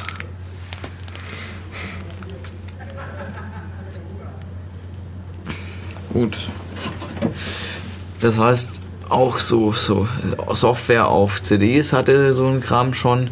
Wie sieht, also, wie das heute aussieht, ist klar, wer irgendwelche Regist also Einmalregistrierungen gehen auch, finde ich. Also, dass du, wenn du das Setup einmal durchlaufen lassen willst, einmal sagen willst, äh, hier, nehmt halt den Call für eure Statistik und wisst halt, okay, der Kerl hat das auch nochmal im Rechner installiert, aber wenn es halt immer an sein muss, ist das irgendwie komisch. Vor allem für ein Spiel, das du ausschließlich offline spielst, Ja. Ist das einfach nur noch komisch. Ich dachte jetzt gerade so an die Videoschnittsoftware, die ich da hat. Die will auch, glaube ich, nur einmalige Registrierung haben. es ist halt schon so, wenn du, selbst heute hast du halt Leute, die ein bisschen ländlicher leben, äh, bei denen bricht das Internet einfach mal immer wieder weg. Ist halt Fakt, kann man nicht ändern. Oder sollte man ändern, ähm, können wir halt nicht ändern, aber das, äh, Ja, doch Richtfunkstrecken hochziehen. ja gut. Also de facto könnte man das tatsächlich ändern, wenn man wüsste. Aber gut, wenn man dann einen Nachbarn hat mit, oh mein Gott, oh mein Gott, Antenne, Krebs, Krebs, Krebs. Kann nicht mehr schlafen. Da steht eine Antenne. Aber sie ist nicht mal eingesteckt. Antenne, Antenne, Antenne. ah, ja. Ah. Ja, ich weiß. Also. Ich, Ja, stimmt, da hast du ja die Probleme. ich kann es zu einem gewissen Punkt ja nachvollziehen, wenn du sagst, das ist, das ist doch wie eine Mikrowelle, das macht doch alles auf Dauer irgendwie nur, nur heiß und ja, Ja, nur dass die Mikrowelle halt 200 oder 300 Watt hat und äh, so eine Antenne äh, reguliert auf äh, 0,1 Watt, ja. also Ah, 100 nicht. Milliwatt. Das ist, äh, steht im Standard drin. Nein, ich finde es auch komisch, aber hm. Ich habe das in Amerika mal gesehen, das ist ganz interessant. Die bauen dann einfach so ganz große Fahnenmasten, die etwas breiter sind, so im Durchmesser von einem halben, dreiviertel Meter. Und da sind dann die ganzen Handyantennen drin. Oben dran hängt halt eine Amerika-Flagge. Man sieht den Handymast nicht, keiner hat Panik ähm, und alle sehen nur schö- diese schöne patriotistische Fahne hey, kein übles Konzept. Also ähm, da wird man halt die, die, Pla die Placebo-Kranken halt ein bisschen los, also die dann, dann sagen, sie fühlen sich schlecht, weil die Antenne in der Nachbarschaft steht. Äh, naja, es gibt halt auch bei sowas einen Placebo-Effekt. Oder Nocebo-Effekt. Ich weiß gerade gar nicht, welcher welcher ist. Ist, glaube ich, alles Placebo. Aber hey, ähm, wie gesagt, die, die Antenne ist nicht eingesteckt. Äh, ist, wir haben auch so Kopfschmerzen, ja. Ähm, sie, sie, sie Es nicht ist nur ein. Stück Metall. Es ist nur ein verdammtes Stück Metall. Es ist nicht, ja, dummerweise sind Antennen so äh, Form, äh, formgebunden. Ja, wobei du kannst auch was Buntes drumrum machen. Du kannst so ein Schaumstoffherz oder was auch immer drum Ein Kamin. Ein Kamin. Oh, ein Schaumstoffkamin um die. Gute Idee. Okay, wir schweifen wieder ab. Wir schweifen ab, wir schweifen ab, wir schweifen Back to ab. Topic, Kopierschutz. Ja, cool, schau, Kopierschutz und äh, Mechanismen und nervtötende andere Sachen. Tja. Ähm, aber der Spaß mit in sich System ein, äh, in, ins System eingraben ist halt irgendwie interessant. Also, dass die Firma halt so weit geht und sagt, also zur Einhaltung unseres Rechts äh, möchten wir mehr Kontrolle über deine Maschine haben, wie du selbst im Endeffekt eigentlich als Benutzer hast. Ja, sie haben mehr Kontrolle als der Geheimdienst. Eben. Also, äh, Das muss man sich auf na, man- man hängt, hängt, hängt wahrscheinlich vom Betriebssystem ab und ob die Firma das National Security Letter schon erhalten hat.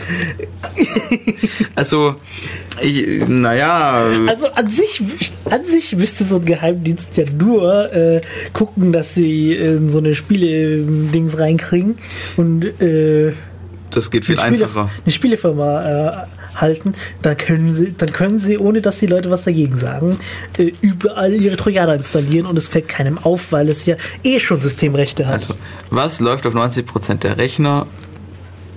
Windows. Es hat sowieso schon Systemrechte. Also gut.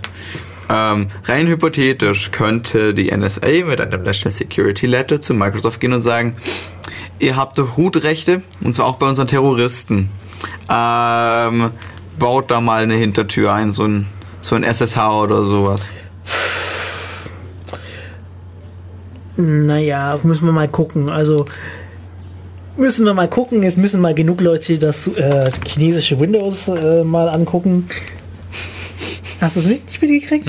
Ähm, die, Microsoft, Mhm. Ah, doch, das Microsoft natürlich. hat für extra für China äh, ein Windows-Bild gebaut. Ähm, das sollte man gucken, ein bisschen genauer angucken öfters, weil wenn das so ist wie die koreanische Linux-Distribution, dann ist das nicht so geil. Die nordkoreanische, ja. Ja, die ist nämlich auch auf äh, Abhören ausgelegt. Naja, aber ich dachte, ähm, China hat gesagt, sie möchten keine proprietäre Software aus anderen Ländern in, ihrer, äh, in ihrem Land als Verwaltungsding haben und haben deswegen angefangen, selber Software zu schreiben und Microsoft oh, als äh, deprecated gelistet. Also wenn ich den Artikel von damals noch recht in Erinnerung habe. Ich glaube, das ist der Grund, wieso China eine eigene, äh, eine eigene Windows-Version kriegt. Du meinst, die haben sich mit Microsoft irgendwie geeinigt? Ja, ja. Oh, Die sollen cool. das die wollen das ba- äh, die, die bauen Ja. extra eine. Was heißt cool? Ja, wäre halt schon interessant gewesen, wenn sie dann angefangen hätten, so freie Software zu verteilen, weil, naja, den API-Mechanismus kann man dann wieder ausbauen. Bei so einem, so einem Windows ist es ein bisschen schwieriger. Ah, das geht gar nicht so einfach. Also ich habe die Anleitung für dieses nordkoreanische Linux gesehen. Das ist nicht so einfach, das Zeug wieder rauszuhebeln. Skripte sind Skripte. Weißt du, da kann man noch Stick rein und Change Root machen. Äh, das das, das Unlock-Skript laufen lassen, äh, den Stick wieder abziehen und zum nächsten Rechner watscheln. Also, Ja. das ist auch eine Form von DRM. So. Unter Root-Recht. na, Also du kannst aktuell unter der Linux-Distri tatsächlich noch recht gut Rechte kriegen. Aber ja, äh, Es ist auch eine Form von Right Management. Im Grunde genommen muss man sich bei jedem immer, die Frage stellen, können böse Leute, von denen man das, äh, das ausnutzen, von dem man das Zeug nicht, äh, wo man das nicht haben will. Ja. Ich meine, das Recht vergessen zu werden, ist genau sowas. Tja, das mit, mit Root-Rechten. Ich meine, ich hatte es ja vorhin mit Internet of Things schon. Äh, wenn ich einer anderen äh, Partei Root-Rechte auf meine Kaffeemaschine gebe, naja, dann kann es halt mal sein, dass die selbstständig anfängt, Kaffee zu brühen. Oder wenn die Firma insolvent ist, dass halt dann irgendwann die Datenbank mit den ähm, Schlüsseln für die Geräte dann in die Hand von einer anderen Firma wandert und die sagt dann, du, es wäre doch witzig, wenn deine Tür so einen Tag lang offen steht. Möchtest du nicht den Service bei uns mieten? Äh, das ist genauso wie diese Internetneutralitätssache. Es wäre doch schlimm, wenn dein Server nicht so gut erreichbar wäre. Ja, Das hört sich nach Mafia an, ist auch Mafia, aber das interessiert niemanden, weil das äh, wieder mal Internet ist. also Leute, gebt die Root-Rechte über eure Geräte nicht ab. So schwierig ist Administration nicht. Und ähm, ja, Protestiert mal ein bisschen mehr gegen so komisches Zeugs, ich meine. du bist hier in Deutschland. Das ist eins der protestvollsten Länder überhaupt. Und Revolution hat seit der 68er Revolution, die selbst nicht richtig gut funktioniert, nie funktioniert. Ist sehr pessimistisch und ist auch arg pauschalisiert, aber ehrlich, zu meiner Lebzeit habe ich hier keine richtige Demonstration äh, gesehen, also Ja doch. wann? In Neu-Ulm. Vor ein paar Jahren. Was meinst du? Äh, erzähl ich dir dann nachher. Okay, ähm, gut. So, jetzt haben wir irgendwie mehr oder weniger Kopierts fürs, für Spiele abgehandelt. Ah ja, stimmt. Es gibt noch tatsächlich von, zu den Tokens gibt es aktuell auch noch welche. Und zwar verwendet das Cubase. Das ist ein ähm, Musikprogramm. Ah, warte, mir ist auch wieder was Das eingefallen. hat dann äh, so ein USB-Token, das du anschließen musst, damit das Zeug funktioniert. Dass das Ding äh, mit einem Token-Emulator umgehen werden kann, ist mal eine andere Sache. Aber gut. äh, Ähm, viele Spielenetzwerke bieten jetzt auch Zwei-Faktor-Authentisierung an. Potenziell sinnvoll, wenn du nicht möchtest, dass dein Account geklaut wird, weil, naja, wenn du eine Steam-Library mit ein paar hundert ähm, etwas teureren Spielen hast, dann ist das halt doch mal ein Vermögenswert. Und es gibt übrigens einen Vermögensrechner für den Steam-Account. ich weiß. ähm, und da macht das halt Der irgendwie. Button heißt zu Recht Get Disappointed in Your Life. äh, was, wie heißt wie heißt auf Deutsch? Äh, werde in dein Leben, äh, Sei enttäuscht von deinem Leben, oder? sei enttäuscht von deinem Leben, genau. ähm, naja. Da ist halt nicht die Idee, dass man jetzt sicher gehen möchte, dass nur diese eine Person das tut, sondern ja doch eigentlich schon. Ähm, es, es, es geht halt darum, dass kein Fremder sich Zugang zu diesen Accounts verschafft ähm, und für diese Person spielt oder der von der Person halt äh, Ressourcen oder äh, Items absaugt einfach als, als Schutz für den Spieler selber. Natürlich kann man das auch negativ sehen, und sagen, naja, jetzt brauche ich, jetzt muss ich schon irgendwie über einen, einen anderen Token noch mit nachweisen, dass ich ich bin. Ähm, bald wollen sie noch, dass ich meinen Ausweis einschicke, wenn, wenn, wenn ich mein Handy verliere oder sowas. Mm, Kann man mögen, kann man nicht mögen, aber wenn man tatsächlich gute Teile seines Lebens darauf verbringt, irgendwelche Spiele zu spielen und einem dann dementsprechende Accounts entsprechend wichtig sind, weil, naja, man hat da ziemlich viel Herzblut reingesteckt und wenn das weg ist, dann ist es schon ein bisschen vernichtend. Dann macht es halt irgendwie Sinn, das mit mehr, mehr Sicherheit zu umfahren. Aber ja, ich weiß nicht, wie groß die Gruppe der Leute ist, die das dann im Endeffekt trifft. Ja, wir spielen jetzt nochmal Musik ein. Endspurt. Ähm. So, willkommen zurück bei Def Radio. Heute am äh, 3. April 2016 mit der Folge 313 Kopierschutzmechanismen. Wir sind immer noch erreichbar unter der 0731 98, äh, 938 6299 Versuch's nochmal. unter der 0731 938 6299. So. ja. Oder erreichbar im IRC unter irc.in-ulm.de im Channel Raute Dev Radio oder auf Twitter äh, unter dem Handle at dev-radio. Auf Twitter mit dem Unterstrich, äh, auf IRC ohne Unterstrich. Ja, mit, mit oh- ohne Unterstrich war auf, äh, auf Twitter schon belegt. Und der Typ räumt einfach seinen Account nicht. Tja, also es sind wie diese Domain-Leichen. Er hat die Domain noch, aber macht nichts damit und gibt die auch nicht mehr wieder frei. Ja, was wir überhaupt nicht, äh, ge- über das wir nur ein bisschen geredet haben und gar nicht vollkommen rübergeschaut haben, ist die rechtliche Situation in Deutschland mit Kopierschutz. Ah, stimmt, stimmt. Wie ist denn das mit Recht auf Privatkopie? Also äh, das Urheber, das Urheber, das Urheber Gesetz genau ähm, sieht vor, dass man Privatkopie haben darf. Allerdings haben das halt irgendwie die Content Mafia geschafft, eine äh, Gesetzesänderung zu lobbyieren, die dann besagt, äh, dass eben schutztechnische Maßnahmen 95a Urheberrechtsgesetz Okay, das heißt, ich darf alles kopieren, was keinen Also, Schutz Ja, hat. also wirksame technische Maßnahmen äh, so, darf man nicht umgehen. Wir hatten es so gerade mit umgewandelt. Heißt das, ich darf es in gepackter Form auch nicht benutzen, weil es ist ja umgewandelt? Naja, ähm, technische Maßnahmen dieses Gesetzes sind ja eben entsprechend diese Technologien, die wir vorher ähm, diskutiert haben. Also ähm, Techn äh, eine Zugangskontrolle, ein Schutzmechanismus wie Verschlüsselung, Verzerrung oder sonstige Umwandlung oder ein Mechanismus zur Kontrolle der Vervielfältigung. Äh, Das die heißt- die Erreichung des Schutzziels sicherstellen, unter Kontrolle gehalten werden. Das heißt, der, der, der Check-Button oder dieses Weiterfeld auf dem äh, Install-Wizard ist schon Zugangskontrolle. Das ist Auslegung. Gut, wir sind hier keine Juristen, also. Aber das ist das, was es sagt.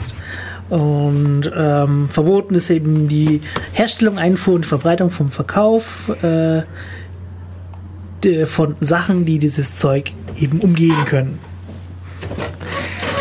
Ähm, Oh, warte mal. Kennst du dies, dieses Ding, was vor DVDs immer so im Abspann war? So, you won't steal a car, you won't, äh, was? A Bank oder sowas? Also diese, dieses total schwarz gezeichnete Ding und sowas mit nur Original ist legal. Das, das ist ganz witzig. Da gab es mal eine Vorstellung, so, you won't download a car. und dann so wird Antwort, actually I would. Ich weiß nicht. also eigentlich will ich es schon, weil dann würde es ja da sein und ich muss nicht äh, zum Laden ratschen, aber who cares? Ach, keine Ahnung, mit 3D-Druckern ist viel möglich, würde ich sagen. Ja, mittlerweile kannst du dir tatsächlich ein Auto runterladen. Ich weiß nicht, ob es schon komplette Pläne für Autos gibt, aber Motorräder bestimmt. you won't download a bike. Naja. Ja, Okay. ähm, was aber sehr interessant ist, ist, dass es nach ähm, 69a, äh, das sind Computerprogramme definiert, sind Programme jeder Gestalt, einschließlich des Entwurfmaterials. Ähm, und laut Absatz 5 äh, gilt ein 95a nicht, für Computerprogramme nicht. Das heißt, ich darf Software einfach kopieren, also mir, mir Du darfst, backuppen. du darfst, du darfst sozusagen Software, äh, du darfst Kopierschutz bei, bei für Privatkopie bei Software umgehen. Okay, das heißt, ich darf für zugunsten dessen, dass ich mir meine alte Spiele vor allem anlege, mit den Spielen aus den 90ern oder sowas, auch den Kopierschutz auf diesen Datenträgern umgehen, um Images zu machen, damit ich das schön in dieser VM containern kann, weil, naja, es ist eine Privatkopie zum Schutz, falls die DVD mal verkratzt und zur, ein, zur komfortableren Nutzung dieser alten Medien. Genau. Cool. Was, Warte mal, wie ist denn das eigentlich mit Weitergabe? Also, ich habe eine Privatkopie, darf ich die auch, keine Ahnung, meinem Bruder in die Hand drücken oder sowas? Oder ist die nur für mich alleine? Weil ich bin das, ja. ist lust, das ist das Lustige bei der Privatkopie. Ich habe das nie ganz verstanden, aber ich äh, erinnere mich an einen Passus, der sagte, dass es etwa sieben Leute darfst du es weitergeben. Ja, gut. Ich meine, die DVD verleih, äh, also äh, an Freunde verleihen kann ich ja so oder so. Ich meine, klar, kommerzieller Verleih ist ja natürlich immer mit diesen komischen Nutzungsbedingungen, die sie da einblenden, ausgenommen, aber äh, ich sehe halt, wenn man mit so Kopierschutz gegängelt wird, bei diesen, bei diesen Standard-DVDs oder irgendwelchen Musiktiteln, kann ich die halt einfach jemand, oder einer CD kann ich die halt einfach jemand ausleihen und sagen, hier bitte, du fandest die doch auch cool, hör dir mal die Also Musik durch. Urteil des Bundesgerichtshofs hat einmal gesagt, dass bis zu sieben Kopien für den engen Privatkreis erlaubt sind. Also, Aber das Geld ist halt sehr alt und äh, es bezieht sich nicht auf digitale Kopien. Weil äh, tatsächlich ähm, zählt nach dem Ding ein Image ja auch als Kopie. mm, ja gut, aber das ist ein Gerichtsurteil, auf das man sich berufen kann. Ich meine, wenn, ich da eine CD kopiere und die dann jemand aus der Verwandtschaft in die Hand drückt, dann ist das ja eigentlich... Ich, es ist ein Offside-Backup, Teil. Es ist ein Offside-Backup. So, was steht da noch so interessantes? Sieben Stück. Ja.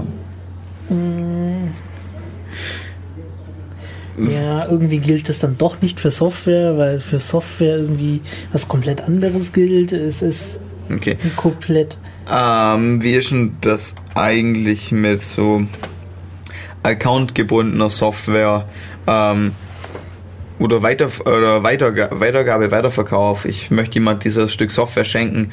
Wenn ich so einen ähm, Kopierschutz habe, der online zwanggebunden ist, ähm, habe ich doch meistens Probleme, weil Accounts weitergeben geht relativ oft schlecht. Ja, also es gibt Leute, die sind dann so äh, hirnrissig und haben dann eine komplette Domain für sich äh, und legen dann für jedes Spiel so eine Dom für jede Kopie vom Spiel und für das Spiel selber einen eigenen Account an, damit sie im Zweifelsfalle den Account weitergeben können. Unangenehm, aber sozusagen machbar. Ähm, kann man jetzt halten, was man will. Ja, gut. Aber eigentlich ist es ja wieder nach ähm, Nutzungsbedingungen von den meisten Plattformen ja nicht erlaubt. Ähm, wie ist denn das geregelt? Ich meine, theoretisch, wenn ich was kaufe, kann ich das ja auch irgendwie weitergeben. Äh, Ja, also weiter verkaufen das- oder weiter verschenken. Äh, Meine, da gab es ein Urteil vom Europäischen Gerichtshof, die wir sagten, dass äh, eben digitales Eigentum eben auch Eigentum ist und demnach auch weiterverkauft werden können muss. okay. Ähm, allerdings bezog es sich jetzt erstmal nur auf die Programme. Also Spiele.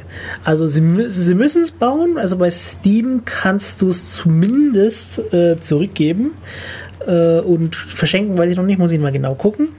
Bei den anderen Portalen haben mich damit noch nicht beschäftigt, weil das tatsächlich so ein bisschen viel, irgendwie viel zu aktuell ist. Aber es muss gehen.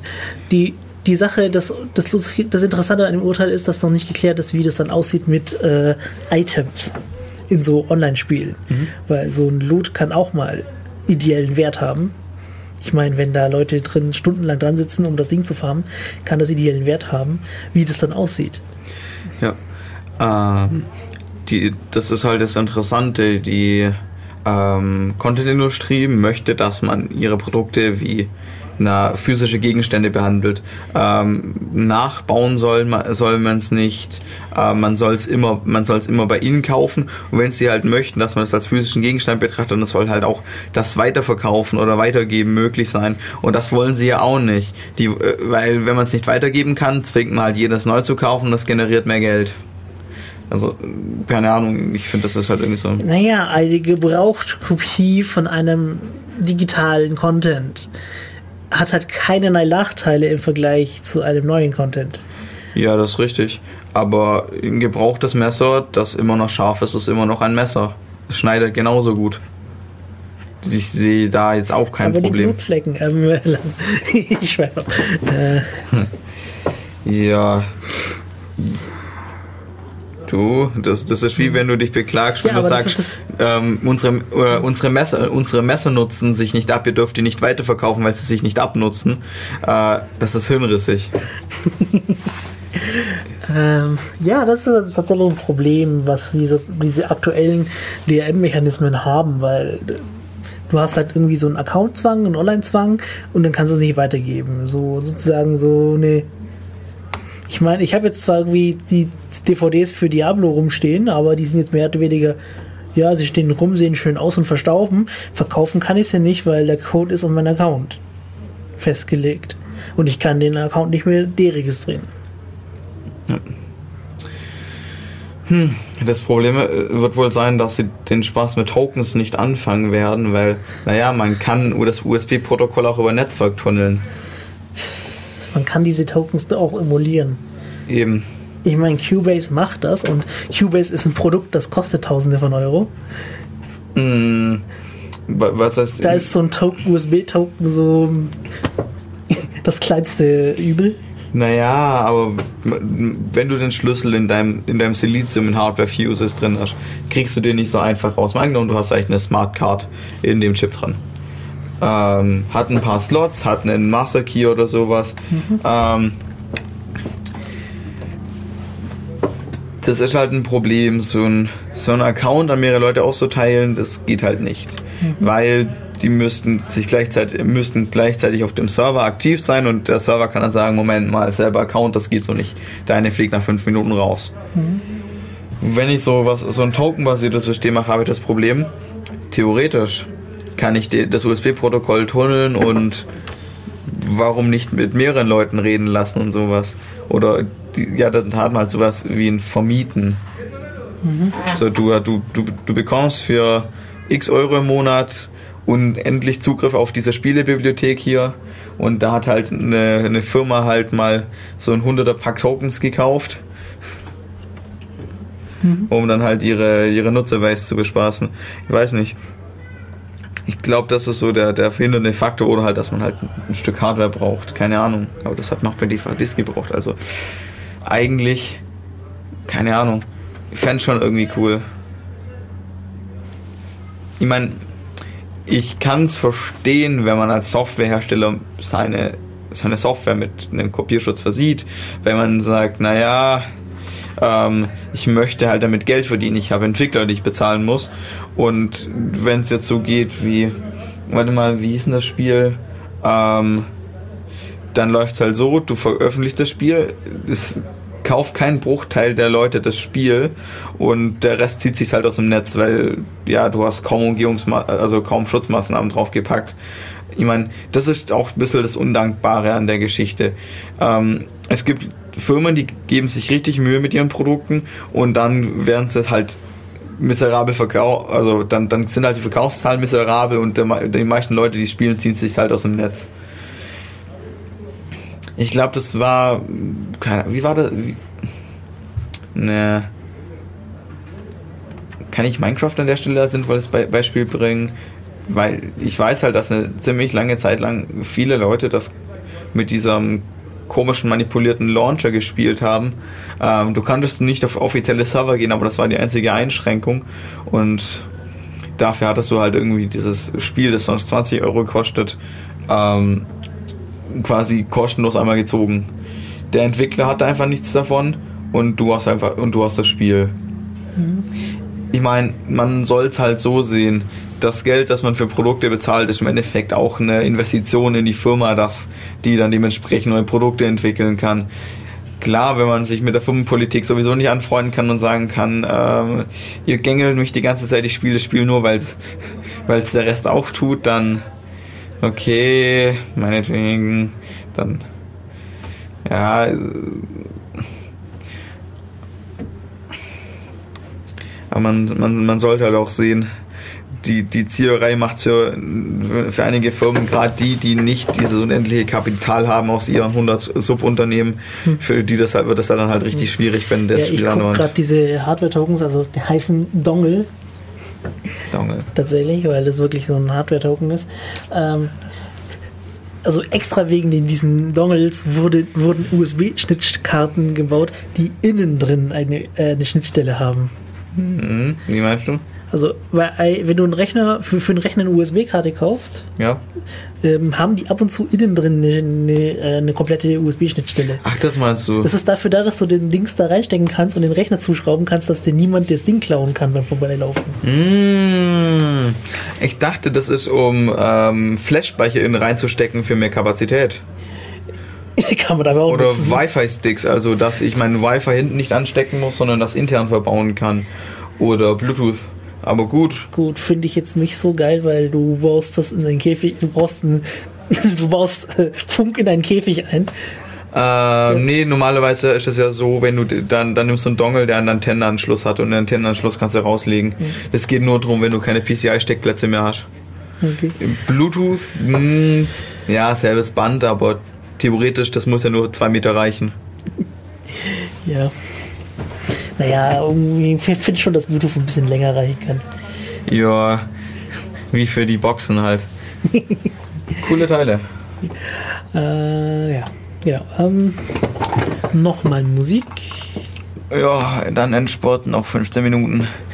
Wenn ihr auch was zu dem Thema zu sagen habt oder einfach nur ins Mikro brüllen wollt, haltet die Fresse, dann ruft uns an. Die Nummer ist die 0731 938 6299.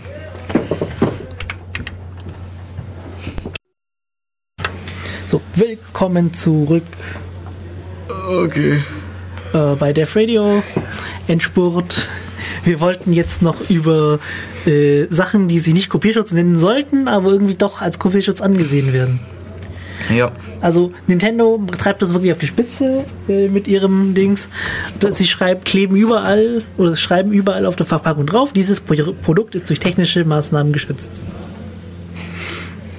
Ähm, und ja, die DVDs sind so gut geschützt wie gar nicht. Also da ist nichts Besonderes drin. Du musst das irgendwie einfach nur roh kopieren. Das Einzige, was du nicht kopieren kannst, ist ähm, eben die BCA, heißt es. Burst äh, Cutting Area. Das ist die Signatur vom der CD. Also die Vom Rolling. vom Rohling. Ja, gut. Da kannst du nicht reinbrennen. Aber gut, das kannst du mit beliebigen Hack umgehen. Naja. Ähm, was sie aber auch so gern verkaufen, ist dann so, wenn ihre, ja, wir haben das in einer Cartridge-Format, das keiner kennt und äh, niemand weiß, wie man das Ding anspricht. Ja, also die. Es geht darum, ähm, ich glaube, Nintendo möchte, dass das für, also, dass das für die Nutzer keine, also nicht unbedingt Gängelei ist, ähm, ein Spiel zu haben oder um es zu nutzen. Der Vorteil in diesen Cartridges oder so ist halt, du musst sie rein, du steckst sie in dein Gerät und es geht. Du musst nicht dafür online sein. Ähm, aber gut, ich glaube, die hatten auch mal Probleme mit geklonten Cartridges, oder? Das war, glaube ich, für Nintendo DS. Haben die immer noch, also es gab für den Game Boy, für den Game Boy Color, für, also für alle Cartridge-Konsolen von denen gab es irgendwann mal äh, Flashcards heißen die Teile. Ja gut, aber dann kam die nächste Generation von Geräten und dann war das wieder aus dem Spiel. Ja, nicht ganz. Also, ähm, sie haben erst angefangen mit dem DSi. Das war die zweite Generation von DS-Spiel, äh, Ja. DS-Geräten. Äh, angefangen, äh, Verschlüsselung zu verwenden. Also Signaturen zu verwenden. Davor war das einfach nur basierend auf, äh, niemand kann die, niemand versteht unsere Kartenform, äh, es geht schon irgendwie. Sehr gut. Was dann irgendwie äh, meistens nicht gestimmt hat, weil ich erinnere mich damals schon an Flashcards, die haben damals noch mit Disketten funktioniert für den SNES. Da hast du eine Floppy reingeschoben und das ging. Das funktionierte nur nicht mit allen Spielen, weil es gab ein paar Spiele, die waren größer und es gab ein paar Spiele, die hatten noch einen Co-Prozessor gehabt, der ähm, und den konnte man nicht einbauen Ja. weil der die ja, das Da- war beim Super Nintendo, wo da gab es vier äußer, also links zwei und rechts zwei Pins, die waren für zusätzliche Hardware bestimmt und die Flashkarten hatten diese Pins schon gebraucht, damit man die entsprechende Laufwerke ansteuern kann. ja. Aber klar, das ist irgendwie auch was Cooles, wenn, man so ein bisschen Hardware mit ausliefert. Man kann natürlich zusätzliche Beschleunigung oder andere Technik mit einbauen. Vielleicht bei modernen Spielekonsolen nicht mehr so, so wichtig, aber kann man ja was mitmachen. Ja, was ist denn eigentlich so unser finales Fazit zu, ähm, wollen wir DRM haben, wollen wir irgendwie Kopierschutz haben oder ja, zu, zum, zum Wohle dessen, dass wir schöne Produkte bekommen oder äh, so weg mit dem Teufelszeug, lass uns kopieren und ko äh, kopieren und ziehen, die Hersteller bekommen schon irgendwie ihr Geld zusammen. Also ich würde mir Zeugs ja immer kaufen.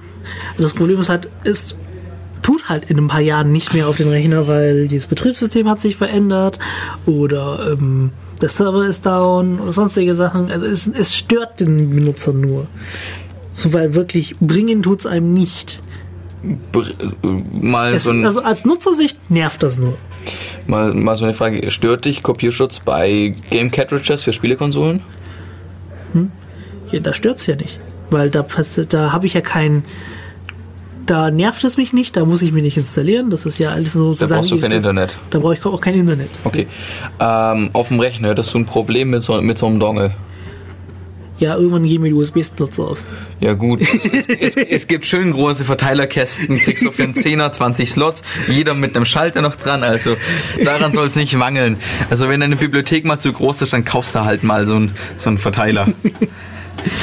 Nee, aber es. Also insbesondere stört mich halt bei aktuellen Sachen, dass die immer irgendwie äh, Systemrechte brauchen, was dann so ist, ja, ver- also ist verständlich, weil so funktionieren die Teile, aber es ist nervtötend, weil sie Systemrechte brauchen, weil Naja, du möchtest halt nun mal nicht je- jemanden, äh, den du nicht kennst und den du nicht unbedingt vertraust, absolute äh, Herrschaftshoheit über deinen Computer in die Hand drücken. Okay, das ist verständlich. Gut. Ähm, was hältst du, ja, wenn man Kopierschutz baut, kann man auch äh, regionale Einschränkungen bauen. Was hältst du von sowas? Sowas ist auch vollkommen daneben, weil Ich habe mich da ja auch schon gegen ausgesprochen, aber es ist vollkommen daneben, weil du hast dann sozusagen so, ja, ähm, mehr oder weniger ist so immer so dieses Europa ist immer Europa und Ozeanien sind immer die Regionen, die das zuletzt kriegen, immer. Und mehr oder weniger ist das dann schon komplett verbrannt und du sitzt dann dran und denkst dann so, yay. Nur weil ich jetzt zufälligerweise an einem anderen Ort auf dieser Welt lebe, kriege ich das alles später. okay. Also du bist einfach ein Mensch dritter Klasse. Ja. Ähm, das Ganze gab es übrigens schon zu DVD-Zeiten, dieses, ähm, Region Locking, ja. ja genau, ähm, da gibt's auf dieser DVD immer unten auf dem Cover so einen Aufdruck, das ist so eine graue Weltkarte und da steht eine Zahl drauf. Das ist die Weltregion, nach der die DVD gelockt ist. Heute am Computer ist das kein Problem mehr, da CSS eh Geschichte ist, äh, kann man sich das eigentlich auf jeder Kiste angucken. Es ist mittlerweile auch mehr oder weniger tot. Also sie haben es mittlerweile vereinfacht. Es gab bei DVDs gab sechs Regionen. Äh, eins, war, eins war Japan und USA. Zwei war Europa und Ozeanien. Und dann gab es noch mehrere Regionen. Sechs war halt äh, Russland. Was sehr interessant ist, weil Russland hat halt eine komplett andere, Strate andere Strategie gegen Raubkopien für einen Film. Du gehst ins Kino und kriegst einfach so eine Kopie, eine schlechte Kopie mit Region 6 in die Hand gedrückt. Das macht, das macht, funktioniert in Russland super geil. Damit machst du nämlich den kompletten äh, Raubkopiemarkt kaputt. Ja, gut. Und wenn mehr Leute ins Kino, wenn du hinterher das angucken kannst. Ich habe das auch mal auf Konzerten gesehen, dass du dann hinterher einen USB-Stick mit der Musik davon bekommen hast, die ja abgemischt worden ist. Finde ich cool. Voll cool. Ja, gut. Äh, das war's. Äh, ja, ich glaube, wir sind fertig für heute. Also, einen schönen Sonntag euch alle noch. Ja, im Studio waren Ricky Und Simon. und wir hören uns dann höchstwahrscheinlich in 24, äh, in 14 Tagen. 24, wie komme ich 24? Zwei Wochen, Leute, zwei Wochen. Ciao.